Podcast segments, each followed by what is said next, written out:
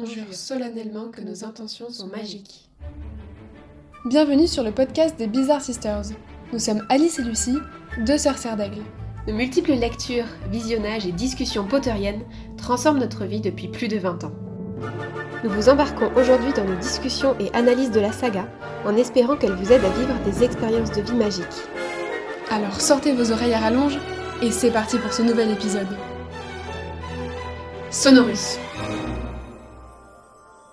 Bonjour à tous, bienvenue pour ce nouvel épisode des Bizarre Sisters. Euh, nous enregistrons ce nouvel épisode à distance, toutes les deux. Bonjour Lucie, comment vas-tu? Bonjour Alice, ça va et toi? Ça va super bien. Aujourd'hui, on a décidé de parler des quatre maisons de Poudlard. Euh, donc, on va les aborder sous plusieurs aspects, à la fois l'aspect un peu plus, on va dire, historique, euh, ou en tout cas bibliographique, des livres, des films, comment est-ce que c'est abordé à l'intérieur, et puis surtout, des qualités, des vertus des différentes maisons, de comment est-ce qu'on se sent intérieurement à travers ces maisons.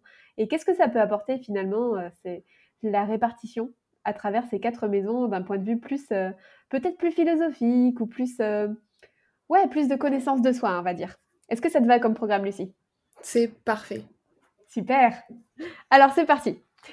Est-ce que tu peux déjà me redire un petit peu ce que... Bah, juste, commençons par la base. Quelles sont les quatre maisons de Poudlard? Bah alors, c'est pas compliqué. je pense que tout le monde parmi vous sera capable d'en parler si vous êtes un minimum fan. fan. On a Gryffondor, Serpentard, Poufsouffle et la meilleure maison, Serre d'Aigle. Oh yeah Mais soyons fair play et ne parlons pas trop de notre maison à nous, même si nous sommes toutes les deux Serre d'Aigle. Aujourd'hui, on va parler des quatre. Les quatre sont à égalité. Ou en tout cas, est-ce qu'elles le sont vraiment? Euh, Je suis allée chercher les stats de Hogwarts Legacy euh, tu sais, le, jeu Harry Potter qui est sorti là en début d'année. Euh, et, donc, du coup, j'ai trouvé les, stats le 24 février, donc 15 euh, jours après la sortie, comme il y a eu un gros engouement, pour savoir un peu, tu vois, quelle est la, répartition finalement de la population à travers ces, différentes maisons, ou en tout cas, comment est-ce que les personnes choisissent, qu'est-ce qu'elles choisissent comme maison. J'ai pas réussi à trouver les stats sur Pottermore ou sur Wizarding World, puisqu'il y a un test officiel. Si mmh. jamais vous ne le savez pas encore, ouais, il y a un test officiel pour savoir dans quelle maison en anglais. Par contre, c'est tout en anglais. Euh, mais voilà, donc du coup, euh, à ton avis, est-ce que tu as une idée de quelle maison est la plus euh, sollicitée, la plus plébiscitée, dans laquelle il y a le plus de personnes? Si tu as un, petit classement à faire, à ton avis, ça serait quoi? Alors, je pense que malgré tout, il y a des personnes qui se sont mises dans des maisons mais qui n'y appartiennent pas réellement, mais plus par curiosité. Je pense notamment à des gens de... qui se seraient inscrits dans la maison Poufsouffle pour voir ce que ça donne, puisqu'on n'a pas forcément beaucoup d'informations, mis à part que c'est à côté de des cuisines, etc. Mais je pense qu'on y reviendra. mais je pense que ça doit être un petit peu faussé au niveau des statistiques vis-à-vis -vis de ça. mais je dirais qu'il y a principalement des griffons d'or et ensuite, peut-être justement pour ce côté euh, découverte et curiosité des poufsouffles, puis des serpentards et enfin des cerfs d'aigle. Eh bien, détrompe-toi En tout cas, au 24 février dans Hogwarts Legacy, c'était cerf d'aigle qui arrivait comme la maison la plus choisie. C'est vrai? Ouais. Puis serpentard, euh, puis Gryffondor et enfin Poufsouffle. Ah ouais Donc après, euh, les, stats, elles peuvent changer, je pense, aussi en fonction des, moments. Hein, donc à, à, voir comment ça, ça se répartit. Et j'ai trouvé d'autres statistiques, pas sur Hogwarts Legacy cette fois, mais plus sur une analyse de la répartition qui est faite justement sur Potter, anciennement Pottermore, maintenant Wizarding World. Euh, puisque donc c'est une cérémonie, il y a des questions en fait, il y a une suite de questions, un quiz, et euh, en fait en fonction de tes réponses, tu es réparti dans une ou l'autre des maisons. Et, euh, et, donc en fait, j'ai pas trouvé les stats de combien de personnes sont dans quelle maison. Par contre, il y a 43,3% des poufs-souffles qui étaient d'accord avec ce choix des maisons, 43% des serpentards qui étaient d'accord avec ce choix des maisons, 56,5% des griffons d'or qui étaient d'accord avec ce qui avait été choisi pour eux, et 66% des serres qui étaient d'accord avec ce choix-là. Donc voilà, pour ce que ça vaut, euh, il y a des personnes qui sont contentes, d'autres pas, de cette répartition. Moi, je trouve qu'il est plutôt juste. Je ne sais pas toi ce que tu en penses, parce que je sais que tu as déjà eu l'occasion de le faire et que tu l'as fait faire à plusieurs personnes aussi. Ouais. Euh, alors moi de l'expérience que j'en ai, effectivement, je suis plutôt d'accord. Après, j'imagine que ça dépend aussi de la façon dont la personne répond. Si jamais elle s'en fiche un peu, ça va plus fausser le résultat. mais effectivement, je pense que les personnes qui ne sont pas d'accord, c'est qu'elles avaient d'autres attentes. petit exemple, c'est toi qui m'as fait faire le test anciennement sur Pottermore, du coup, quand j'avais 11 ans. Et donc, quand j'avais 11 ans, euh, j'étais en sixième, j'étais en mode Ah, waouh, Gryffondor, c'est trop bien. Et donc, du coup, moi, j'ai vu que j'étais à Serdaigle, j'étais un petit peu dégoûtée. Mais je me suis dit Mais non, mais si jamais je suis répartie à Serdaigle, c'est qu'il y a une raison. Et, euh, et du coup, j'ai appris à aimer cette maison et euh, je, ne, je n'irai pour rien au monde à Gryffondor. Désolée, les Gryffondors. T'es trop mignonne. Alors, justement, peut-être que ça peut être intéressant de, de poser cette question bon, on est encore sur des questions un peu, entre guillemets, «faciles» par rapport à l'univers d'Harry Potter, mais Lucie, comment est-ce qu'on fait pour choisir sa maison? Eh ben, c'est le chapeau. c'est un objet, qui a une forme de chapeau, une sorte de vieux tissu avec une bouche, qui a été, je crois, amené par, Gryffondor. Godric mmh. Gryffondor, c'est lui qui l'a créé. Mmh on, va y revenir après peut-être sur l'histoire du chapeau, mais explique-nous qu'est-ce qui fait du coup ce, ce chapeau. Ok. Euh, eh bien, du coup, le chapeau, une fois posé sur, euh, sur la tête d'un élève, il analyse, il lui songe ses pensées, il lui sonde ses pensées, pardon, et euh, il va venir sortir les, les, valeurs principales afin de pouvoir le répartir dans une maison. Donc généralement, il y a une maison qui est dominante, et donc du coup, il est envoyé, l'élève est envoyé dans cette maison-là. Et si jamais plusieurs maisons sont possibles, c'est ce qu'on appelle un chapeau flou. Et, euh, donc du coup, soit c'est euh, le chapeau qui va choisir en fonction de ce qui paraît le plus prédominant, soit c'est l'élève qui a aussi son, sa, décision, comme Harry, on le voit dans le 1, c'est l'exemple le plus flagrant. Euh, le chapeau veut l'envoyer à Serpentard, vers le chemin de la grandeur, etc. Et Harry dit surtout pas. Donc il décide de choisir sa maison. Mais il y en a pour qui c'est pas le cas. Par exemple, euh, Hermione euh, qui a une chapeau flou, euh, mais peut-être qu'on en reviendra après, mais Hermione qui a une chapeau flou entre Gryffondor et Serdaigle, le chapeau, chapeau l'envoie à, Gryffondor. Alors attention, parce que chapeau flou, c'est un terme quand même bien précis. et en fait, c'est un élève qui attend plus de 5 minutes avant de savoir dans quelle maison il va être envoyé. Et Hermione a failli être chapeau flou parce que le chapeau hésitait entre Serdaigle et Gryffondor, mais finalement, ça durait moins de 5 minutes. Donc elle n'est pas officiellement chapeau flou. Ah d'accord. Ouais, par contre, on connaît des, chapeaux flous euh, dans l'univers. Il y en a trois, il me semble, qui sont connus. Est-ce que tu les connais, toi? Bah Harry, évidemment. Alors pareil, c'est pas plus de 5 minutes. En tout cas, ah ouais, ouais, en tout cas, j'ai pas trouvé euh, cette information. Ah, bah, du coup, j'en connais certains, mais je sais pas s'ils ont euh, l'étiquette chapeau flou. Vas-y, essaye. Pour moi, il y avait Flitwick. Ouais. Qui était soit Serdaigle, soit Gryffondor. Ouais, tout à fait. McGonagall. Mmh Pareil, le Gryffondor. Ouais, ce qui est assez rigolo parce que du coup, euh, McGonagall, donc c'est la, chef de maison finalement de, des, des Gryffondors et Flitwick euh, de, de Serdaigle, et ça aurait pu être l'inverse finalement mm. s'ils avaient été répartis différemment. Et euh, la troisième personne, je suis pas sûre de savoir. Alors c'est une personne qui, qui on le dit, n'a pas sa place dans la maison Gryffondor. Ah, Peter Pettigrew? Ouais, le chapeau magique apparemment avait hésité à, l'envoyer entre Gryffondor et Serpentard. voilà, voilà. Euh, ok, donc on peut pas choisir sa propre maison, sauf éventuellement si on fait la demande au chapeau et qu'il l'accepte. Euh, mais c'est le chapeau qui choisit pour nous, euh, contrairement du coup à Hogwarts Legacy où là c'est toi qui choisis. Mm. Est-ce que tu sais, Lucie, d'où vient le système des maisons, de répartition dans les maisons? D'un point de vue, euh, d'un point de vue moldu, est-ce que tu tu tu sais d'où ça vient? Je comprends pas la question. Peut-être que tu sais pas, dans ce cas, je vais me permettre de de te le dire, parce que moi j'ai passé un petit peu de temps, euh, dans certaines écoles en Angleterre et en fait, en Angleterre, il y a des systèmes de maisons aussi qui existent. Je sais pas si tu le sais? Non. Dans les dans les écoles moldues, en fait, il y a des il y a des écoles où, euh, les élèves sont répartis, dans des maisons et puis euh, les maisons, ça, moi je sais que là où j'avais euh, j'avais vu le fonctionnement, c'était des noms d'arbres. Donc il y avait euh, le bouleau, l'orme, le, chêne, etc. Et en fait, les, élèves étaient répartis dans des maisons comme ça. Donc ça se fait dans, dans des écoles en Angleterre.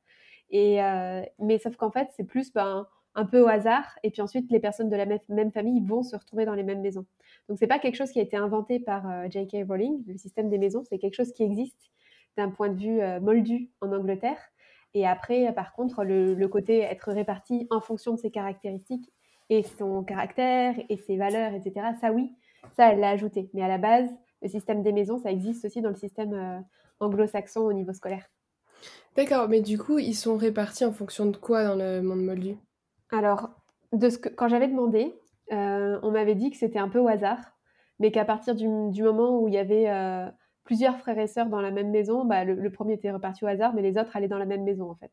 Donc en gros, tu es un peu destiné par ta fratrie, mais sinon le reste était au hasard.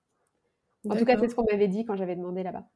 Et donc, le but, enfin, quel est le but de cette répartition? C'est un petit peu la même chose finalement que, euh, qu'à Poudlard, c'est-à-dire euh, d'avoir euh, un, sentiment d'unité et puis de cohérence de groupe finalement. et puis bah, de, d'aider les personnes un peu en compétition, donc notamment tu vois avec les équipes sportives, comme c'est le cas par exemple à Poudlard avec le Quidditch. voilà, du coup de, de proposer aux élèves de se sentir euh, euh, soutenus en groupe euh, pour, pour gagner des points en fait et puis pour, pour être des meilleurs par rapport aux autres. Donc il y a un peu le côté compétition, mais il y a aussi un peu le côté de récompenser ceux qui font des bonnes choses, etc. Et puis tout ça avec une notion de groupe quoi. Ok, je ne savais pas. Est-ce que tu peux nous dire dans quel Harry Potter est-ce que Harry, le narrateur, voit la chanson du choix magique? Alors, du coup, il y assiste en première année quand il se fait répartir dans sa maison. En deuxième année, il n'y assiste pas euh, parce que donc euh, il s'est pris le mur euh, de la gare à King's Cross. Donc, il a pris la voiture volante avec Ron et s'est retrouvé dans le sol cogneur et ensuite dans le bureau de drogue. Donc, ils n'ont pas pu assister à la cérémonie. En troisième année, Harry n'a pas pu y, y, assister parce que dans le train, il s'est fait alpagué par des détraqueurs. Donc il a passé un peu le reste de son séjour à l'infirmerie avec Madame Mumfresh. Alors, euh, il n'est pas allé à l'infirmerie, il est allé dans le bureau de McGonagall pour voir s'il avait besoin d'aller à l'infirmerie. ah, les détails, c'est important, les détails sont importants. Donc il n'a pas assisté à la cérémonie. Euh, en quatrième année, il y a assisté. En cinquième année, il y assiste aussi. En sixième année, euh, je crois qu'il y assiste, mais il y arrive en fait. Euh, non, il n'y assiste pas. Il arrive pendant le, le discours de Dumbledore. Pourquoi? Euh, Parce que, enfin, Malfoy lui a lancé un, un sortilège et Luna l'a retrouvé après dans le train. et donc, il, a du été, coup... il a été ralenti par, par l'intervention de Malfoy qui l'a empêché de sortir du train et du coup, il s'est retrouvé arrivé trop tard à la cérémonie de répartition. Et donc, du coup, il, il arrive que au dessert du banquet. Ouais. Bah déjà, il n'est pas retourné à Londres comme ce que Malfoy voulait, donc c'est déjà pas mal. et, euh, et, en septième année, il n'y assiste pas vu qu'il ne fait pas sa septième année à Poulard. Exactement, merci beaucoup pour ce super récap, Lucie. Avec plaisir. Du coup, tant qu'on est sur le choix est-ce que tu as des choses que tu as envie de nous partager sur l'histoire du choix euh? Eh bien, ce que je disais tout à l'heure, du coup, c'est qu'il me semble que le choix a euh, été créé euh, par Godric Gryffondor, donc l'un des quatre fondateurs euh, de Poudlard, que c'était son idée de d'avoir quelque chose qui permettrait de répartir les élèves dans une des maisons. Le, le il me semble qu'il a une pensée. C'est-à-dire que donc il peut lire les pensées des gens, mais il peut réfléchir. Et en fait, il passe toute son année à réfléchir à la chanson euh, qu'il va chanter aux élèves euh, en début de l'année suivante. Mais sinon, il n'a pas forcément beaucoup d'autres utilités. Et justement, est-ce que tu peux nous dire un peu euh, la particularité de ces chansons? Et eh ben, Chaque année, c'est une chanson différente. et ça annonce un petit peu la couleur de l'année. C'est-à-dire que par exemple, en quatrième année, il, il va parler euh, d'un danger, etc. Et en fait, il parle du tournoi des trois sorciers. Hmm. Et puis après, il, met vraiment aussi euh, face au, contexte, euh, surtout du monde magique, une fois que le retour de Voldemort est acté. au début du 5, il a un discours presque politique, plus que, plus que de son rôle de choix hmm. et, et, il est utilisé aussi pour autre chose que pour la cérémonie de la répartition. Est-ce que tu peux nous dire pourquoi? Oui, dans Harry Potter 2, il est envoyé plus ou moins par Fumsec, donc plus ou moins par Dumbledore, qui, et donc il amène l'épée de Gryffondor dans le chapeau. Où ça À qui Comment Vas-y, raconte. Pardon, dans, dans la chambre des secrets, quand Harry combat le basilic, et qu'il il se retrouve en position d'aide, enfin il a besoin d'aide, Harry, euh, on connaît bien le dicton de Dumbledore de à Poudlard, euh, une aide sera toujours apportée à celui qui la demande, ou c'est celui qui en a besoin. Il a changé plusieurs fois son petit dicton. Euh, et donc du coup, Fumsec apporte à Harry le choixpeau. donc au début, il comprend pas trop, et en fait, quand la situation se présente à lui, il arrive à sortir l'épée de Gryffondor du choixpeau. Yes, exactement. Et bah, ça, c'est aussi justement parce que c'était le choixpeau de Godric Gryffondor que c'est relié. En fait, c'est une relique finalement euh, du, d'un des fondateurs de Poudlard. Donc, c'est relié euh, aussi à l'autre artefact magique qui appartenait à Godric Gryffondor, l'épée. C'est comme ça qu'elle peut apparaître, effectivement. Trop bien. Tu avais euh, plus de détails sur le choixpeau, comment il a été créé, etc. Non, pour moi, c'était, c'est bien ce que tu as dit. C'était très synthétique. Alors, passons-en au vif du sujet. Bah, peut-être pour commencer sur cette thématique des quatre maisons, euh, ce que je vais faire, c'est que je vais lire un, tout petit extrait de Harry Potter euh, et à, l'école des sorciers. Donc chapitre 7, le choix magique justement, et je vais lire un extrait de la chanson pour euh, qu'on ait bien en tête aussi et que vous, vous ayez bien en tête en tant qu'auditeur les, maisons et les caractéristiques que le choix leur attribue. Donc c'est parti. Si vous allez à Gryffondor, vous rejoindrez les courageux, les hardis et les plus forts sont rassemblés en ce haut lieu. Si à Pouf-Souffle vous allez, comme eux, vous serez juste et loyal. Ceux de Pouf-Souffle aiment travailler, et leur patience est proverbiale. Si vous êtes sage et réfléchi, Serre d'Aigle vous accueillera peut-être. Là-bas, ce sont des érudits, qui ont envie de tout connaître. Vous finirez à Serpentard, si vous êtes plutôt malin, car ceux-là sont de vrais roublards, qui parviennent toujours à leur fin. Voilà, on va s'arrêter là, on va pas lire tout le livre. Hein. Je suis un peu déçue que tu l'aies lu et pas chanté comme le chapeau. Ah, désolée. Eh ben, c'est c'est une très belle euh, chanson du Choixpeau qui explique euh, bien euh, la définition des valeurs des quatre maisons. effectivement, si jamais on reprend un petit peu les valeurs fondamentales, Gryffondor, c'est principalement le courage, la force d'esprit et la hardiesse. Poufsouffle, ça va être l'équilibre, la loyauté, la patience. Serre d'aigle, ça va être la sagesse, le discernement, l'érudition et la curiosité. Et serpentard, ça va être la ruse, l'adresse et la détermination. Euh, toi, tu perçois ça comment, Alice? Alors, en fait, euh, c'est rigolo, mais euh, bon, moi, je, le vois vraiment comme une, un peu une classification, tu vois, en termes de tempérament. et bon, voilà, moi, il y a plein de classifications qui existent en termes de psychologie qui sont multiples et variés et tout, mais pour moi, c'est comme si ça donnait un nouveau prisme de vue, un peu. Il y a beaucoup la notion de, de quatre qui revient dans l'Occident. Donc, on parle souvent des quatre éléments, par exemple, ou bien des quatre couleurs. voilà, le vert, bleu, jaune et rouge. C'est un peu les quatre couleurs qui reviennent beaucoup sur les, même sur, voilà, sur pas les stylos quatre couleurs, mais dans la vie en général, quoi. on parle toujours de ces quatre couleurs-là. Sur, le logo Windows, c'est les quatre couleurs. voilà. Et, et, en fait, euh, et puis même euh, en fait, quand on remonte à la période de Hippocrate, euh, en tant que médecin, il avait défini quatre tempéraments différents et qui sont pour moi un peu en lien justement avec les quatre tempéraments des quatre maisons de Poudlard. Donc c'est rigolo parce que je trouve que finalement, on, on retrouve à chaque fois une classification comme ça qui revient. Alors, il y a toujours cette notion euh, qui est très intéressante de dire je mets quelqu'un dans une case, mais aussi pour pouvoir mieux l'en sortir. Euh, et pour moi, c'est aussi intéressant de dire oui, je m'identifie plus à l'une ou à l'autre, mais un peu, on a les quatre en nous quand même. Je vais revenir dessus. mais, euh, mais, voilà. Et pour moi, bah, justement, donc, c'est facile d'identifier justement les couleurs avec les maisons. Mais peut-être pour les éléments, est-ce que toi, tu arrives à identifier un élément avec chacune des maisons? Bah, Gryffondor, c'est facile. C'est euh, rouge, donc c'est le feu. Ouais. Serre d'aigle, bleu, donc c'est l'eau. Euh, non. Ah ouais? Regarde, c'est quoi l'animal? Bah, Ouais, non, c'est l'air parce qu'en plus, ils sont, sur la plus haute, tour. Exactement et puis c'est un un aigle, le Ouais. Bah, du coup, Serpentard, c'est plutôt l'eau puisqu'ils sont à côté du lac, du lac Noir. Ouais. Et Poufsouffle, la terre. Ouais. C'est un blaireau.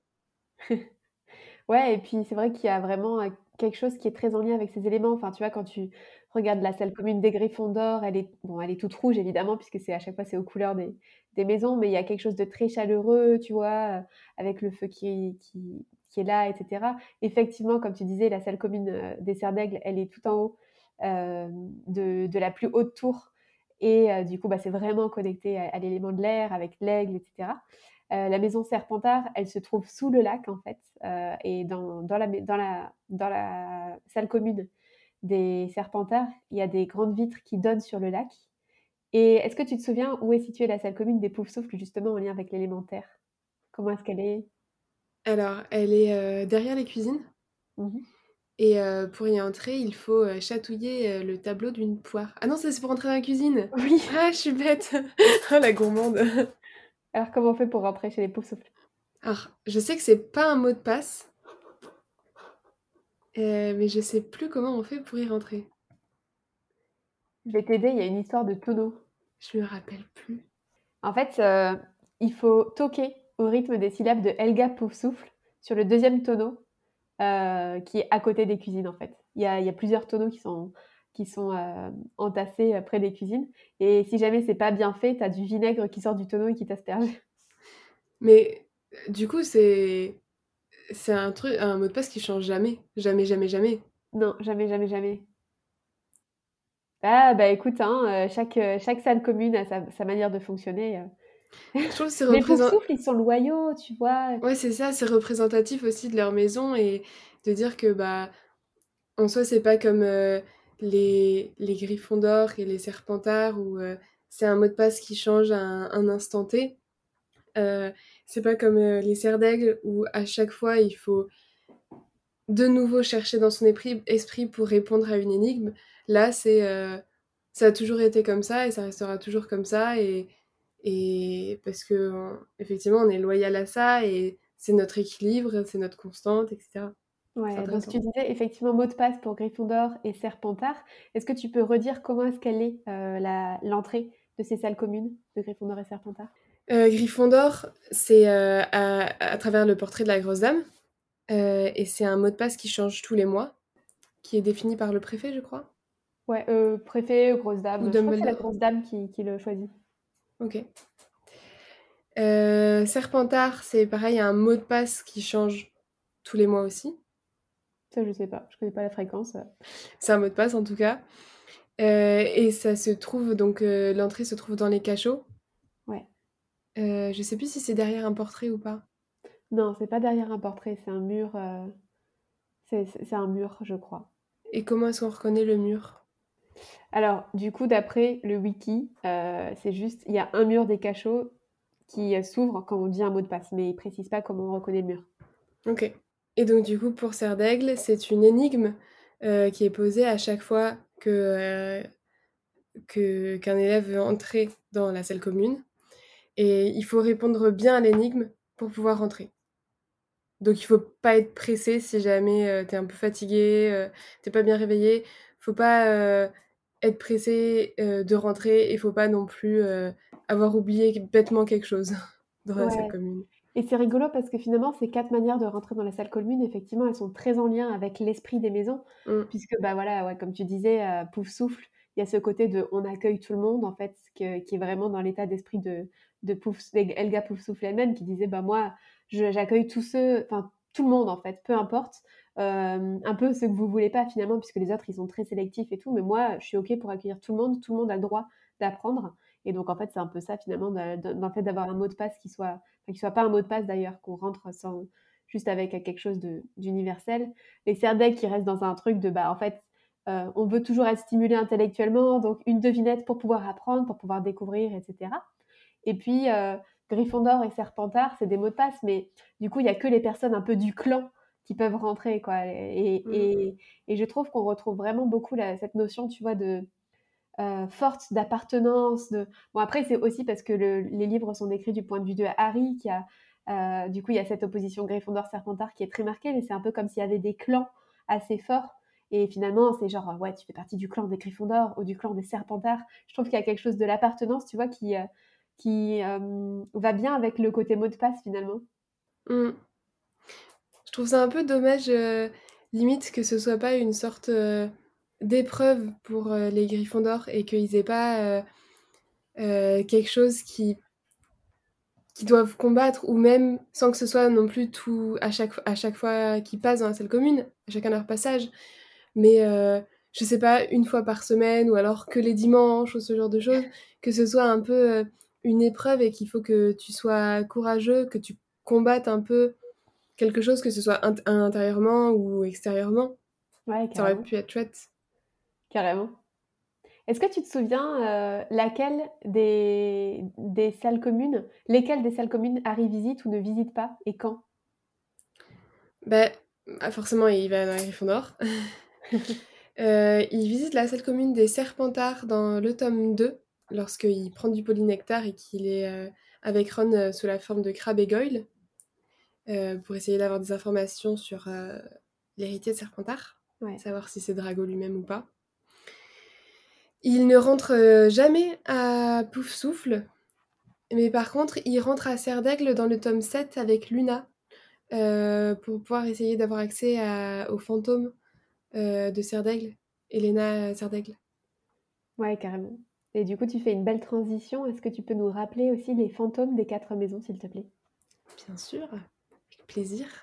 Donc, euh, le fantôme de Gryffondor, c'est Nick quasi sans tête, ou alors de son nom, Sir Nicolas de Mimsy de Porpington. Pinkton. Voilà, exactement. Toi-même, tu sais de notre épisode précédent. exactement. Euh, ensuite, chez Poufsouffle, c'est le moine gras. Chez Serdaigle, donc c'est la dame grise. C'est la fille de Rowena Serdaigle, Elena Serdaigle. Mmh et à Serpentard, c'est le baron sanglant. Et le baron sanglant, tu as des informations en plus? Je pense que tu sauras mieux en parler, je me rappelle pas tous les détails, mais il me semble qu'il a été impliqué dans, dans, un combat et que enfin, du coup toute sa robe est achetée de sang. Oui, alors il a même une connexion avec un autre fantôme, la Dame Grise en fait, la Elena Serdaigle. Alors, du coup, la petite histoire, c'est que euh, Elena Serdaigle était, euh, s'est brouillée avec sa mère. En fait, elle lui a volé le diadème euh, de Serdaigle et puis elle est partie. Et, et, en fait, le baron sanglant était très très amoureux de Elena Serdaigle. Et du coup, quand, quand Rowena Serdaigle en fait allait mourir, elle a demandé à ce que sa fille soit présente auprès de lui. Et du coup, elle a demandé au baron sanglant d'aller la chercher parce qu'il savait qu'il l'abandonnerait jamais puisqu'il était amoureux d'elle. Et donc, il, y a, il est allé la chercher, il l'a trouvée. Et en fait, il a essayé de la ramener et elle voulait pas. Et euh, en fait, euh, de, rage, de colère, en fait, il l'a tuée. Et après, il s'en est tellement voulu qu'il s'est tué lui-même. Et finalement, euh, ils se sont retrouvés à être tous les deux piégés pour l'éternité à, à Poudlard. Un peu triste. Un peu triste. Est-ce que tu veux partager d'autres choses par rapport aux maisons? Ouais, du coup, ce que je parlais par rapport un peu à cette répartition entre tempéraments, j'ai envie de rentrer un peu plus dans le détail dedans, sur, moi, comment est-ce que je vois les choses. Mais bon, on m'a souvent dit que, je connaissais tellement bien les maisons que je pouvais, faire, le choix pour moi-même. Et en fait, en vrai, je sens, tu vois, que, bah, les personnes qui vont être plus enfin, l'énergie de Gryffondor, c'est vraiment, dans ce côté, audace, tu vois? De courage, de «j'ose», dans le fait, tu vois, vraiment de de passer à l'action. Du coup, c'est un peu l'énergie de je dépasse mes peurs, tu vois? De, euh, d'être dans dans le combat, dans le courage, hein, d'ailleurs, enfin je me répète, mais dans la bataille de Poudlard, à la fin, tous les Gryffondors décident de rester, mais c'est plus un peu par, euh, par audace, par bravoure, tu vois? En mode: «Bah oui, évidemment que je vais y aller», quoi.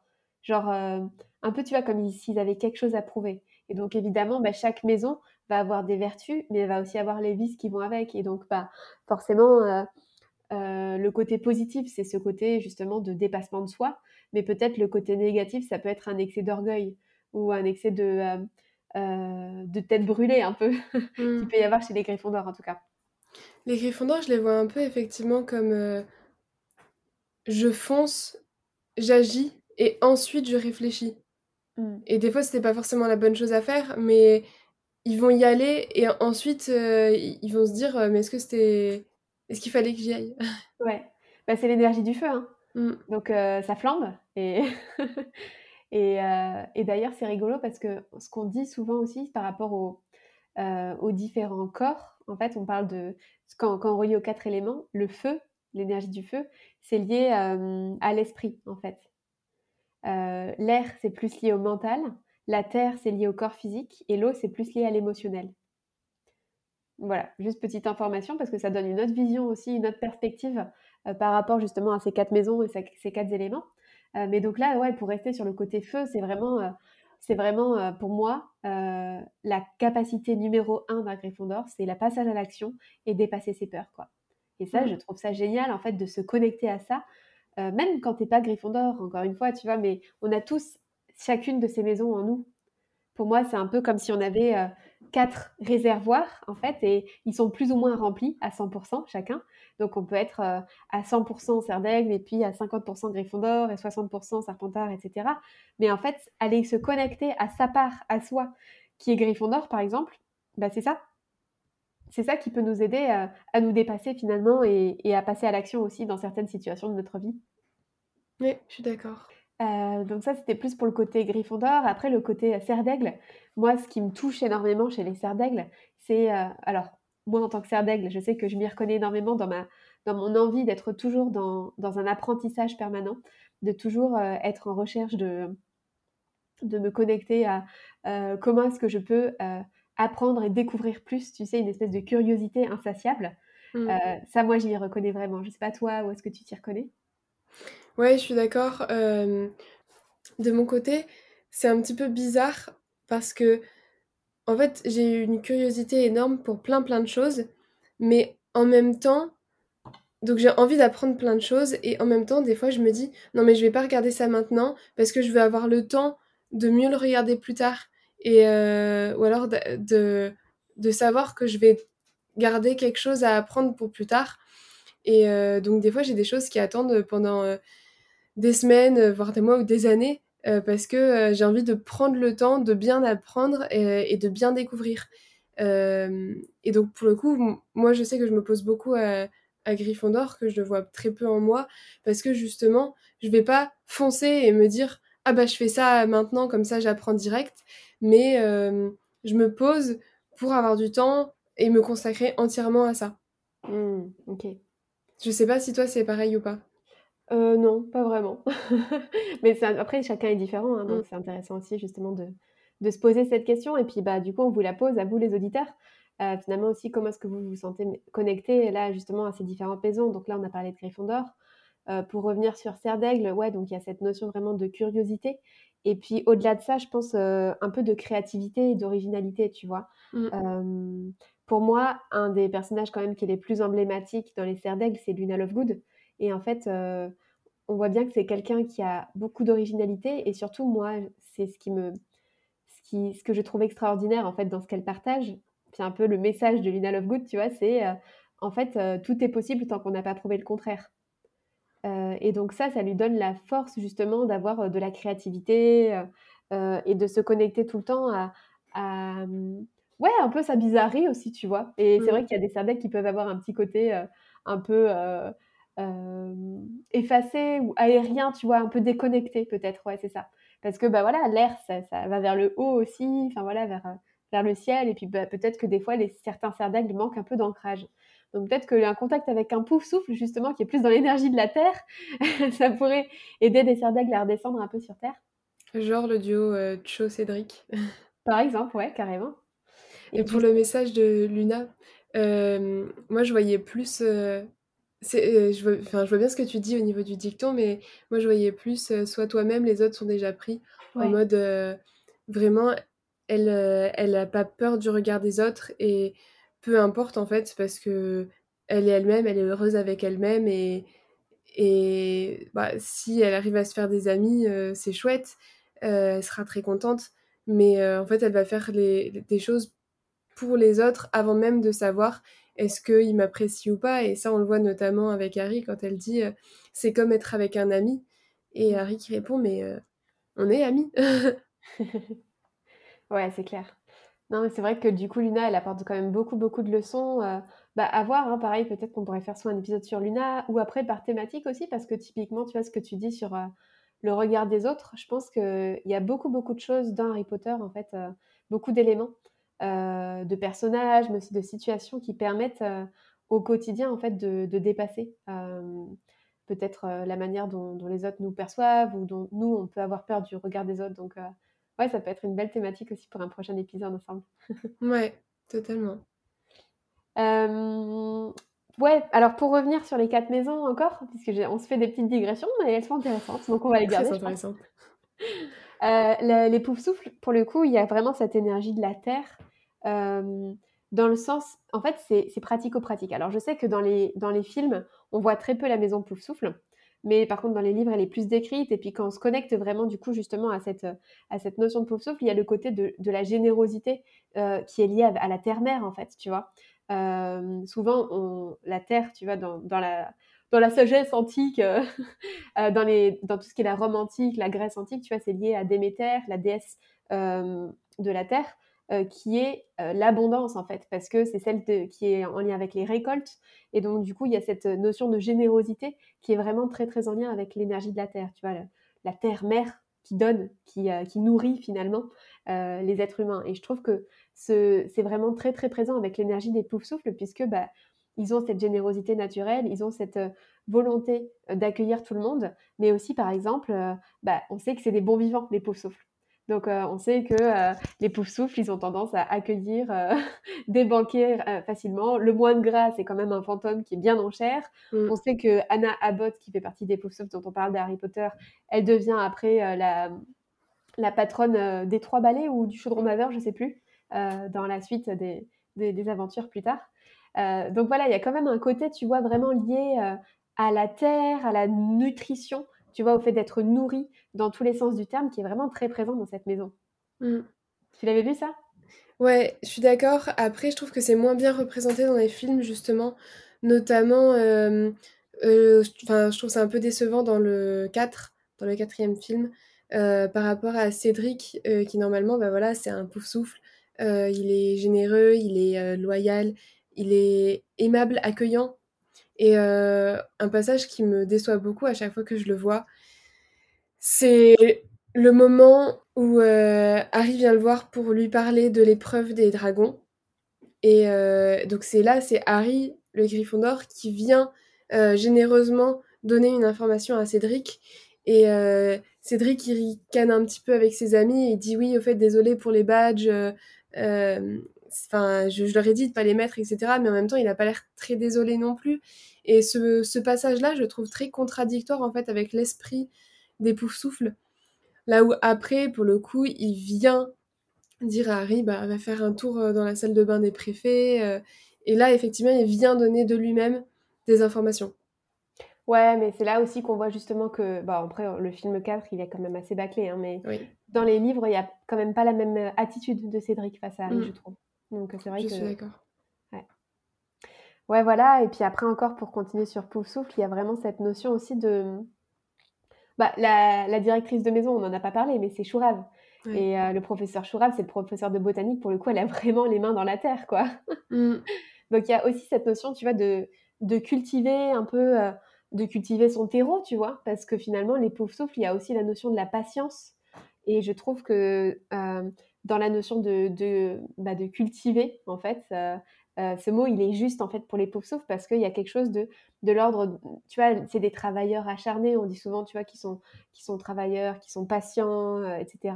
Et en fait, il y a cette notion de je, je, fais un petit peu tous les jours, je répartis mon énergie en fait un petit peu tous les jours pour que ça dure vraiment dans le temps. Donc il y a quelque chose de très pérenne finalement dans l'énergie de cette maison et, c'est pour ça que bah, elle est un peu moins mise en avant, en tout cas dans, dans, la, saga Harry Potter, parce que bah, le héros, voilà, il faut que ça aille tout de suite, que ça pulse et tout. Euh, Harry, voilà, c'est un Gryffondor, donc forcément l'énergie du feu. Mais l'énergie euh, des pauvres souffles, c'est vraiment un truc qui, se cultive sur le long terme, et en général, c'est des bons élèves qui sont travailleurs, qui, euh, voilà, qui sont là sur, sur du long terme, quoi. Donc ça, c'est intéressant aussi, je trouve, comme de le voir, de le reconnaître, parce qu'il y a beaucoup de personnes qui disent, ouais, moi, je vois pas trop les qualités des, des pauvres souffles. mais parce qu'en fait, c'est des choses qui payent pas forcément tout de suite quand tu fais du travail comme ça tous les jours. Mais par contre, cette patience et cette énergie que tu vas y mettre régulièrement, ça va vraiment bah, donner des fleurs derrière. Quoi. Les, les pousses, elles vont pousser dans le terreau. Quoi. Mmh. Et c'est marrant parce qu'effectivement, on dit souvent que les travailleurs, c'est les serres d'aigle, mais en fait, les poufs souffles aussi, ils sont vachement dans l'apprentissage, dans le travail, etc. mais effectivement, eux, c'est plus sur du long terme, sur de la construction à long terme, là où les serres d'aigle, c'est peut-être plus à fond dedans. En fait, les serres d'aigle, c'est plus de la connaissance. C'est plus, tu vois, c'est plus de la connaissance, alors que les poufs souffles, ça va plus être dans, dans le travail, en l'énergie du travail, tu vois. Les, les c'est plus l'apprentissage, la connaissance, le besoin de, de connaître quoi, des choses. Donc, c'est deux énergies qui sont différentes euh, en lien avec le travail. Quoi. Les Serdec sont plus dans la profondeur, là où euh, les Poufsous vont être plus sur euh, la durée. Enfin, travailler dans la durée, alors que les, les, les effectivement, c'est travailler en profondeur et aller à fond dans. Enfin, creuser un sujet, creuser pour avoir plus d'informations, etc. Ouais, je vois ce que tu veux dire, ouais. Mmh, mmh, tout à fait. Mmh. Et puis pour venir du coup sur ce qu'on disait sur Pouf Souffle et le côté à la terre, à, l'abondance, à la nourriture, effectivement, donc c'est ce qu'on disait tout à l'heure, la, la, salle commune est juste derrière les cuisines. Donc c'est assez amusant aussi. Et pour revenir aussi à Chourave, il, me semble dans les livres qu'elle est décrite comme effectivement étant aussi une bonne femme, bien en chair, etc. Et puis c'est marrant parce que même dans son nom, Chourave ou en anglais euh, Professor Sprout, donc euh, pareil, le chou, euh, bah, c'est un, un nom d'aliment, quoi. c'est assez amusant. Ouais, carrément. Bah, du coup, peut-être qu'on peut passer à la maison Serpentard, un peu toujours sur cette analyse. tu vois, le Serpentard, le, moi, ce, que je, ce que je reproche à la saga Harry Potter, c'est que finalement, c'est difficile de trouver un Serpentard gentil, entre guillemets, qui soit bien décrit. Et pourtant, la, la maison Serpentard, elle a plein de qualités qui sont extra et ça vaut le coup de vraiment les mettre en action. Euh, les serpentards, c'est pas forcément les méchants. et euh, je trouve qu'il y a une serpentard en particulier euh, dont on parle pas dans les, dans les films, mais dont on parle dans les livres, et pour moi qui ressort en tant que serpentard gentil, entre guillemets. Est-ce que tu vois de qui je veux parler ou pas? Non. C'est Andromeda Black ah la mère de Nymphadoratons, qui était une Black et qui est allée à Serpentard. Et pourtant, euh, c'est quelqu'un de tout ce qu'on sait d'elle. Et puis après, quand on la rencontre aussi dans, dans le septième tome, on sait que c'est quelqu'un de bien en fait. Et ce, qui, ce que je regrette, c'est qu'il n'y a qu'une seule personnage finalement qui est décrit, une seule Serpentard qui est décrit comme un personnage bien. Et eh ben, je me demande si c'est pas aussi pour ça que tu es euh, une fan inconditionnelle de, euh, de Rogue, parce que au final, c'est quelqu'un qui est hum, détestable au premier abord, mais qui a, qui a un fond euh, incroyable. Peut-être qu'on pourra dédier un épisode euh, entier à parce que sinon tu vas t'attarder pendant trop longtemps. Ouais, et puis Rogue, c'est quand même un personnage qui est très contesté. Alors, euh, mm. je sais qu'il hum, y a des personnes qui l'adorent, il y a des personnes qui le détestent. Je fais partie des personnes qui l'adorent. toi? Moi, je l'aime bien, mais je l'adule pas autant que toi. Ok. Bon, effectivement, ça vaudrait le coup de, faire un sujet à part entier euh, sur son cas. Mais oui, pour revenir à la maison Serpentard, c'est quand même une maison euh, qui met vraiment en avant, je trouve, euh, l'ambition. Et, l'ambition, en fait, ça peut être hyper porteur. Contrairement, parce que souvent, des fois, on a tendance à, associer ambition avec des personnes qui sont mal intentionnées. Et en fait, il peut y avoir de l'ambition très bien intentionnée aussi, en fait. tout dépend de qu'est-ce que tu ambitionnes, mais en fait, avoir des grands rêves, pour soi, pour le monde, en fait, c'est génial parce que c'est ça qui porte en fait et qui donne l'élan d'avancer euh, au jour le jour. Et un autre personnage aussi qui est bon à Serpentard, mais ça on le voit dans l'univers étendu, à voir si c'est canon ou pas, c'est... Euh, tu vois de qui je parle? Ouais. C'est Scorpius Malfoy euh, dans, les, dans L'Enfant Maudit, dans la pièce, donc attention spoiler, mais c'est quelqu'un qui est... C'est le fils de Malfoy, de Drago Malfoy, et il est fondamentalement bon. Il est il est très dévoué à, son ami Albus.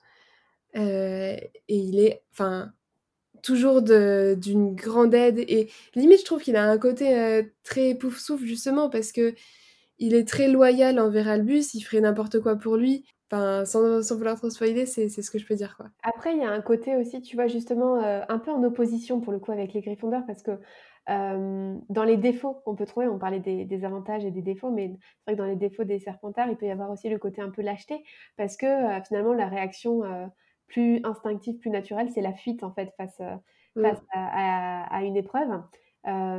Ou en tout cas faire les choses un peu, de manière souterraine. Donc il y a ce côté, et qui est pas enfin, pour le coup, qui peut être très mal mis en avant et je trouve qu'il y a un côté très polarisant, très, heu, clivant finalement dans dans la saga Harry Potter de de de ces enfin, voilà, c'est montré comme comme un peu, heu, finalement, heu, tous nos systèmes politiques actuels ou comme ça de de manigance. Alors qu'en fait, des fois, mettre, mettre des choses en place en arrière-plan, pour, pour des pour ses intentions, pour ses rêves, pour ses ambitions, heu, quand, heu, c'est des rêves qui sont pas genre, heu, ceux de Voldemort quoi enfin imagine, imagine, un un Harry qui est porté par l'énergie de son cœur, par son par son énergie vraiment d'amour et tout, de du sacrifice de de Lily, qui serait à Serpentard et qui et qui vraiment incarnerait entièrement cette, cette pleine ambition, cette pleine envie finalement de d'avancer vers, bah, vers, vers un vers un monde plus juste en fait, enfin tu vois? Donc heu, pour moi, c'est c'est pas du tout, heu, inconciliable, au contraire et je trouve aussi que le côté, heu, tu vois, être malin, pouvoir avoir, voir, plusieurs cordes à son arc un peu ou en tout cas de voir les différentes options qu'il peut y avoir, c'est quelque chose qui caractérise bien les Serpentards et qui peut être très, très utile en fait comme, comme qualité. Ça aurait pu être très chouette, de d'avoir, Harry Potter qui n'a pas rencontré, Ron dans le train et qui ne sait rien du tout des différentes maisons et qui du coup, heu, n'a pas cet a priori sur Serpentard et qui du coup est envoyé à Serpentard et Ah voir, beh, je suis heu, sûre que tu as des fanfictions sur ça, hein. Ouais, c'est possible. Alors maintenant qu'on a fait un peu le tour des différentes maisons, heu, j'ai une question pour toi, Lucie, un peu en lien en fait avec la répartition. Ouais. Est-ce que toi, tu es plutôt pour ou contre les maisons et le système de répartition? Grande question, tu me prends de court. Eh bien j'ai des raisons de dire pour, des raisons de dire contre, mais pour ça, moi, j'aimerais bien te poser aussi des questions. Est-ce que tu penses que, heu, le Choixpeau a forcément raison dans ses choix de maison? Alors, heu, hem, moi je pense qu'à 11 ans, c'est peut-être un peu tôt pour choisir une maison parce que je trouve qu'à 11 ans, tu as pas ta personnalité, qui est déterminée entièrement par rapport à qui tu seras toute ta vie. Hem, après je comprends que c'est pour des besoins, heu, scolaires et puis bon, pour des besoins de l'histoire après aussi, hein, mais heu, je trouve que 11 ans, c'est tôt pour déterminer une, une une personnalité. Je pense qu'en fait ta ton identité, elle est pas terminée. Bon après l'identité, elle change tout le temps, hein, mais en tout cas, tes caractéristiques principales, elles sont pas terminées à 11 ans et puis on voit qu'il y a le Choixpeau, heu, il s'est quand même parfois trompé sur certaines personnes. Heu, bon ceci dit, la plupart du temps, il a quand même raison, quoi. Donc est-ce qu'il serait, heu, il aurait les capacités de détecter vraiment de manière très fine, heu, des choses, peut-être, des capacités un peu divinatoires finalement de qu'est-ce que va devenir la personne? Je ne sais pas. Tu réponds un peu partiellement à ma question suivante, qui était: «Est-ce que tu penses que le Choixpeau, il a une voix définitive?» Est-ce que, heu, notre personnalité, elle change pas quand on a 11 ans et qu'ensuite on en a 25 et même entre temps, à l'adolescence, on change énormément? Est-ce que finalement, on est forcé à avoir un seul comportement qui nous définit et qui ne peut pas changer dans notre vie? Heu, est-ce qu'on n'a pas cette capacité d'évoluer et de changer, quoi? Alors, tu vois, c'est là que pour moi, j'ai envie de revenir un peu justement sur, heu, ce que je disais tout à l'heure, c'est que pour moi, on a tous les 4 maisons en nous. Heu, imagine, je vais je donner une image, c'est un peu comme si tu avais 4 réservoirs d'essence en gros et en fait, heu, il y en a qui sont vont être plus ou moins remplis à 100 et en fait, globalement, heu, tu vas en avoir peut-être un qui va être beaucoup plus rempli que les autres, mais en fait, les 4 les 4 font partie de toi. Donc tu vas avoir 4 parties à l'intérieur de toi, et ça va être quelle est la place que tu leur donnes à chacune. Donc forcément, plus tu vas nourrir, par exemple, si jamais tu es déjà à fond, heu, dans, heu heu, le côté: «Ouais, on y va, je passe à l'action, j'ai pas peur, j'y vais, courage, j'ose» et cetera, très Gryffondor et que tu vas nourrir que ça, que ça, que ça, bah, forcément, en fait, tu vas garder que ton côté Gryffondor et tu vas délaisser un peu le reste. Mais finalement, pour être vraiment équilibré en tant que tel, c'est intéressant de d'aller nourrir en fait les autres parties de toi. Donc peut-être si tu as vraiment cette énergie de feu qui est très très forte, comment est-ce que tu peux aller nourrir bah, ton côté ambition, ton côté un peu plus serpentaire, peut-être, euh, tu vois, trouver comment est-ce que tu peux être un peu plus rusé, un peu plus malin, ou bien comment est-ce que tu peux aller travailler sur ta créativité, ton originalité, sur le côté serre d'aigle, ou bien comment est-ce que tu peux aller travailler sur le côté plus euh, patience, euh, loyauté, enracinement dans la terre, tu vois, avec les côtés pauvre souffle. Et finalement, c'est des choses qui viennent réguler aussi au niveau personnalité, le fait de se réapproprier euh, les autres parties soient donc sa, partie Serdex, sa partie Serpentard, sa partie Gryffondor, sa partie Pauvre Souffle. Et, euh, évidemment qu'on change. Donc évidemment que euh, à 11 ans, peut-être que c'est pas le même réservoir qui va être le plus rempli qu'à 25 ans, à 75 ans, etc. mais après, il y a quand même des modes de fonctionnement, des choses qui vont être particulièrement importantes. Tu vois, moi, je sais que je me reconnais toujours dans la maison Ser Serdaigle, je vais dire Serpentard. je me reconnais toujours dans la maison Parce que j'ai toujours ce truc en moi de j'ai envie d'apprendre, j'ai envie de savoir, de connaître des choses, etc. Mais c'est pas pour autant que les autres maisons ne me parlent pas, en fait. Et j'aime bien justement aller chercher en moi ces autres côtés-là. Et toi? Ouais, je suis d'accord avec toi. Et c'est une des raisons pour lesquelles je me dis que ça. Enfin, en réalité, à Poudlard, bon, il y a les besoins de l'histoire de J.K. Rowling, etc. Mais que ça pourrait être chouette effectivement qu'il y ait un moment donné où euh, les élèves ils soient à nouveau passés sous le chapeau et qu'ils soient à nouveau euh, envoyés dans une maison. Et comme ça, ça permettrait effectivement que leur caractère puisse changer, leur personnalité évolue. Et quelque chose que je trouve dommage, mais encore une fois, c'est pour les besoins de l'histoire, c'est qu'à chaque fois, Serpentard est perçu comme la mauvaise maison euh, et que les autres s'allient contre Gryffondor, que ce soit lors des matchs de Quidditch, euh, lors de la bataille euh, finale à Poudlard, mais enfin globalement dans toute l'histoire. Et je trouve ça dommage parce que effectivement, comme on disait tout à l'heure, bah c'est les qualités de Serpentard sont pas assez exploitées. Et euh, que je trouve que c'est chouette d'avoir une appartenance à une maison parce que tu as envie de, de t'élever ensemble et, et ça te donne envie effectivement d'avoir du challenge et de gagner des points, de, réussir, ça te donne peut-être même envie de plus travailler pour, euh, pour avoir plus de points, etc. Euh, mais en même temps, c'est vrai que ce serait chouette qu'ils aient cette opportunité de pouvoir changer de maison sans que ce soit perçu comme un traître qui change de camp. Ah, mais c'est intéressant, ouais. Et qu'au final, ce soit, ils aient cette opportunité de pouvoir changer. Et par exemple, euh, imaginons Neville qui, au tout début, quand on le voit dans Harry Potter, on se dit mais comment est-ce qu'un un garçon qui est aussi timide, euh, qui, qui limite n'a pas trop de caractère, en fait il arrive à Gryffondor, et en fait à la, fin du 1, il va réussir à s'opposer à ses amis, ce qui va lui faire gagner 10 points à la fin, et qui en même temps est un peu contradictoire parce que bah, il a Gryffondor, donc forcément il est courageux, donc pourquoi est-ce qu'il gagne 10 points pour ça? Mais... Euh, mais enfin, ouais, ils auraient tellement de, à gagner effectivement de pouvoir changer de maison et comme je dis de pouvoir cultiver d'autres aspects de leur, de leur personnalité pardon. Ouais, et d'un autre côté, ce que tu dis par rapport à Neville, c'est hyper intéressant, c'est que c'est quelqu'un qui au départ, euh, on a l'impression qu'il n'a pas du tout ce courage, euh, ces qualités de Gryffondor en lui, et peut-être aussi justement que le fait qu'il soit à Gryffondor, ça le tire vers ça en fait. Mmh. Ça, le, ça le rend plus Gryffondor. Donc après, on peut toujours se poser cette question, tu vois, déterminisme ou, ou libre arbitre, etc. Je pense que en fait, il n'y a pas vraiment de réponse. Euh, il y a des côtés pour, il y a des côtés contre les, maisons, comme tu dis. Hein. Euh, peut-être pour ajouter, euh, moi aussi, ce que je m'étais noté, c'est bah, pour, il y a le côté justement que ça te permet de reconnaître et de valoriser bah, tes qualités, tes valeurs intrinsèquement. Donc peut-être ça peut augmenter justement ton, ton côté estime de soi.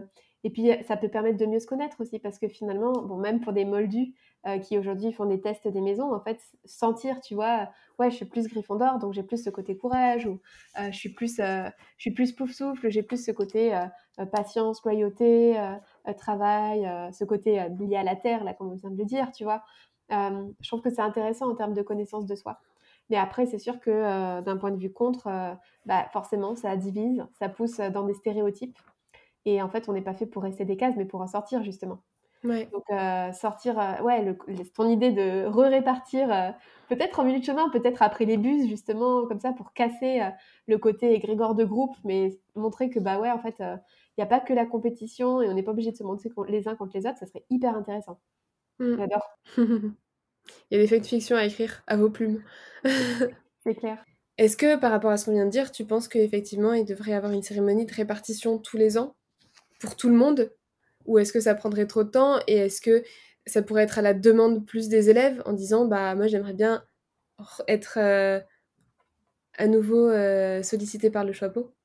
Bah, tu sais, la cérémonie de répartition tous les ans, ça serait un petit peu comme les changements de classe, tu sais. Mmh. Euh, où il y a des classes qui se font, qui se défont et tout. après, moi, j'aime bien l'idée de me dire, tu vois, il y a comme un, espèce de premier cycle, deuxième cycle avec les buses et puis ensuite les aspics. Donc peut-être, tu vois, changer au niveau des aspics, je sais pas. Ouais. Peut-être parce que du coup, ils ont plus de maturité, plus d'apprentissage Plus, ils sont plus loin dans leur apprentissage et donc peut-être que ça permet d'avoir une personnalité peut-être qui va être plus aiguisée, je sais pas. J'ai envie de te demander, Alice, est-ce que selon toi, le Choixpeau a fait des erreurs de placement dans une maison euh, de un ou plusieurs élèves? Si oui, lesquels et pourquoi? Bah concrètement, il s'est planté avec Petit Gros, hein, avec Peter Petit Gros. Euh, chapeau flou entre Gryffondor et Serpentard. Moi, je pense qu'il aurait plus eu sa place à Serpentard. Euh, et puis, bah, je pense qu'il a fait une erreur avec avec Rogue. puisque bah, Rogue, euh, il a quand même montré son côté très Gryffondor. Après, il a aussi un, gros côté Serpentard, en fait. Donc, euh, c'est pareil, c'est là que tu te dis que peut-être une re-répartition, euh, ça aurait changé des choses. Je sais pas. Toi, tu vois mm. d'autres erreurs, éventuellement Ah oui, et aussi, pardon, j'en ai oublié une, c'est Percy Weasley. Ah, j'allais le dire Bah, vas-y. Bah, Percy Weasley, parce que en soi, il a un côté très ambitieux. Euh, notamment professionnellement, qu'on ne voit pas dans les films, mais euh, beaucoup dans les livres, euh, où finalement il cherche toujours à, avoir une meilleure place et peu importe en fait comment, comment on le considère, c'est-à-dire que il est considéré, enfin le ses responsables, Barty Croupton par exemple ou Cornelius Fudge, des fois il se rappelle même plus de son nom, il l'appelle mal. Et, et pourtant il prend tout comme de la très haute importance, il doit faire des rapports sur euh, la taille des fonds de chaudron. Et il prend ça euh, comme euh, le travail le plus important alors que clairement, enfin, je pense que dans le monde module, on voit comme quelque chose que tu donnes aux stagiaires parce que tu sais pas, tu sais pas quoi lui donner. Et, il est très très ambitieux et il va même en délaisser sa famille. Donc, enfin, pour moi, c'est pas c'est pas forcément du courage, mais c'est plus de l'ambition et. Mm. Et puis on voit qu'il a du mal à avoir le courage de revenir justement sur sa décision, alors qu'il il le dit hein, à la fin. Il dit euh, euh, qu'il n'a pas eu le courage de, retourner vers sa famille. En fait, c'est de la lâcheté finalement. Donc euh, ouais, il aurait sans Totalement. doute à, Serpentard. Après, je suis d'accord avec toi pour, pour Peter, évidemment. Peter Petit Gros. Et après, en même temps, est-ce qu'on peut pas dire qu'il y a du courage dans sa lâcheté? C'est-à-dire qu'en fait, il fait tout de façon très lâche. il est toujours en fuite. Euh, comme tu dis, mais par exemple, le fait qu'ils doivent se couper une main euh, pour faire revivre Voldemort, bah, c'est quand même vachement courageux. Et donc, certes, il va dans l'autre camp par lâcheté, mais en même temps, il doit montrer beaucoup de courage pour faire face à toutes ces épreuves. Couper sa main, euh, rester auprès euh, de Voldemort alors qu'on connaît ses tempéraments, etc. après, il reste près de Voldemort par lâcheté aussi. Enfin, tu vois, c'est toujours, c'est par lâcheté qui va vers lui. Euh, pas, enfin, tu vois, alors que, enfin, pour moi, ça reste quand même vraiment de la lâcheté quand même. ça reste de la lâcheté, mais il y a quand même des, enfin, toi, est-ce que tu aurais le courage de te couper la main? Bah pour moi, c'est pas une question de courage en fait, c'est une question de folie. Hein. oui, c'est pas faux. Et après, euh, oui, je me suis posé la question aussi pour certains cerfs d'aigle, s'ils avaient 100% leur place à Serdaigle. Je pense que, par exemple, Luna, elle a totalement sa place, mais en même temps, elle a un côté euh, pouf souffle qui est fort, euh, où justement, elle est très loyale envers ses amis. Et euh, elle est très patiente aussi. Mm. Après, est-ce que Lockhart, il a sa place à Serdaigle? Bah, concrètement, en fait, Lockhart, il a hérité de tous les défauts des Serdaigle. On n'a peut-être pas, peut pas parlé tout à l'heure, mais en fait, le fait d'être dans la dans le côté connaissance, savoir, etc., à un certain excès, tu peux t'enorgueillir en fait de ça. Et finalement, Lockhart, c'est ce qui se passe en fait, c'est que il, devient vaniteux en fait et orgueilleux. et donc pour moi, en fait, il, il, rassemble tous les défauts possibles qu'il peut y avoir en fait dans la maison, dans la maison vois, c'est comme s'il était parti sur la face sombre un petit peu de, cette maison-là. Bah, c'est-à-dire que ouais, moi je le vois un peu aussi comme plus limite comme Serpentard en fait que comme Serre d'Aigle. Parce qu'effectivement, il a il est très ambitieux et il veut toujours monter, il veut toujours être plus. c'est moi le magicien, moi j'ai fait ça, moi j'ai fait ça. Et en fait, il va utiliser toutes ces, toutes ces qualités de serre d'aigle, effectivement, de connaissances, etc. Mais à mauvaise fin, c'est-à-dire au lieu de faire de la recherche, au lieu de lui-même d'être courageux et d'utiliser son côté griffon d'or pour aller battre un troll, etc. En fait, il va juste euh, être rusé euh, et utiliser la détermination des serpentards euh, pour utiliser certains sorts et s'approprier les histoires des autres. Mm. Donc voilà, pour moi, il a plus un côté serpentard que, que Serdaigle, mais bon. Ok, bon, bah, merci. Enfin, moi, je trouve que c'est quand même vraiment plus du, du un, ouais, un déséquilibre, tu vois. Bon, après, oui, il y a des petits côtés roublard pour le coup, mais bon, je, je sais pas, je trouve qu'il y a quand même quelque chose où il a quand même sa place à Serdaigle et malgré tout ce qu'on peut dire, parce que bon, c'est pas agréable d'avoir des modèles comme ça, comme c'est pas agréable d'avoir Peter Pettigrew euh, euh, chez les Gryffondor, quoi. bon. Est-ce que tu as d'autres choses à dire sur euh, la thématique des quatre maisons ou pas? Bah, peut-être pour clôturer cet épisode, j'ai envie de poser des questions, de vous poser des questions à vous, les auditeurs, en fait peut-être c'est de vous poser la question, donc euh, à quelle maison est-ce que vous sentez que vous avez une appartenance? Et, peut-être si au-delà de ça, si vous deviez donner un peu un pourcentage de à combien pour cent est-ce que vous incarnez le Gryffondor en vous, le Pouf souffle en vous, le cerf d'aigle en vous et le serpentard en vous. Finalement, quelle est la maison qui est le plus représentée dans votre personnalité actuelle et celle qui est la moins représentée dans votre personnalité actuelle? Et peut-être aussi, du coup, autre question encore, c'est euh, comment est-ce que vous pourriez faire pour euh, renforcer la maison qui est la moins renforcée, la moins, la moins présente actuellement dans votre personnalité?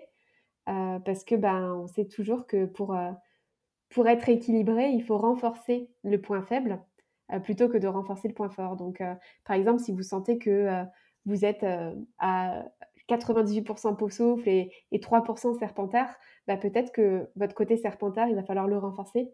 Alors, quelles actions est-ce que vous pouvez mettre en place pour les renforcer?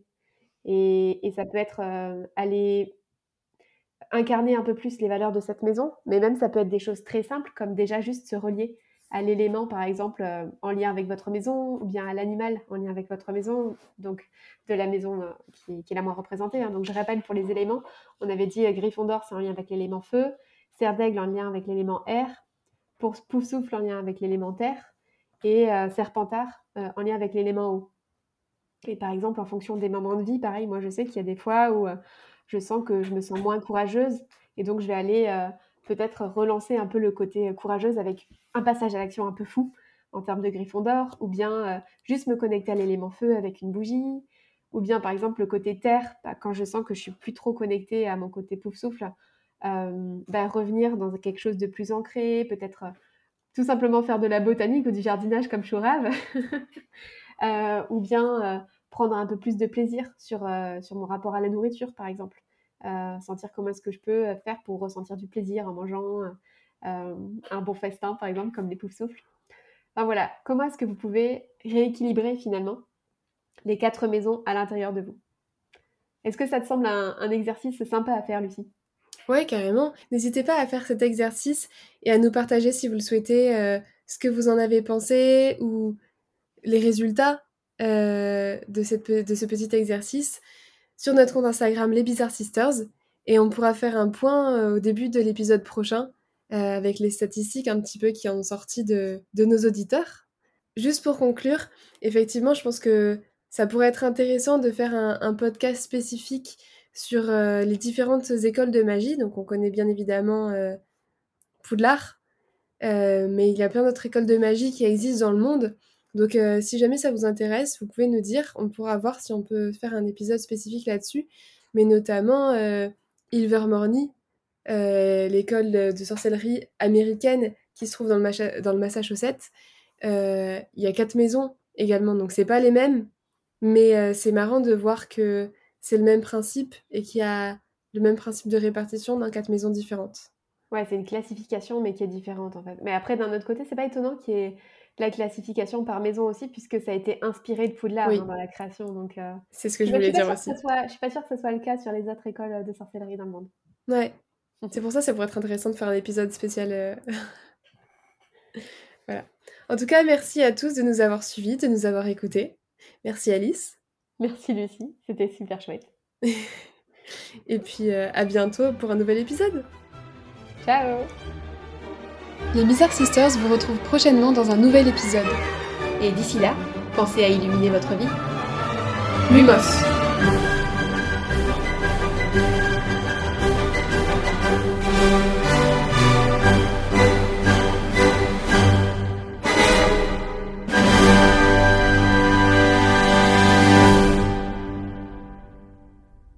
Enchantement accompli.